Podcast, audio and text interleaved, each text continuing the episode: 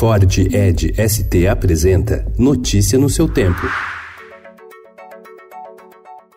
Olá, sejam todos muito bem-vindos. Hoje é quinta-feira, dia 15 de agosto de 2019. Eu sou o Cado Cortês e ao meu lado Alessandra Romano. E estes são os principais destaques do jornal o Estado de São Paulo.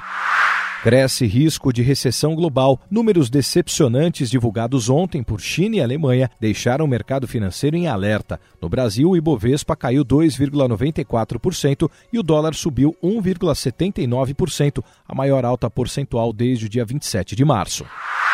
Revés faz Maurício Macri congelar gasolina e dar subsídios. Em desvantagem eleitoral, o presidente argentino também aumentou o salário mínimo.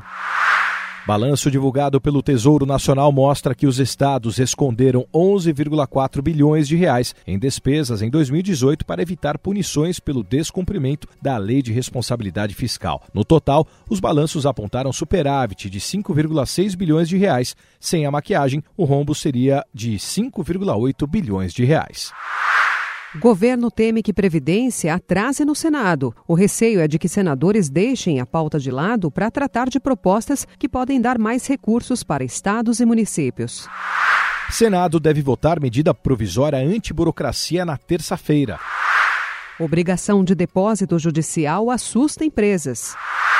O governo quer usar sistema privado de monitoramento do desmate na Amazônia para complementar o trabalho do INPE. O produto já foi testado no Pará e deve ser usado em Mato Grosso. Militar vira réu por estupro durante a ditadura.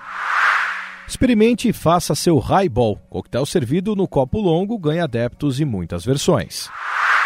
The music written by Miles Davis, he calls So What?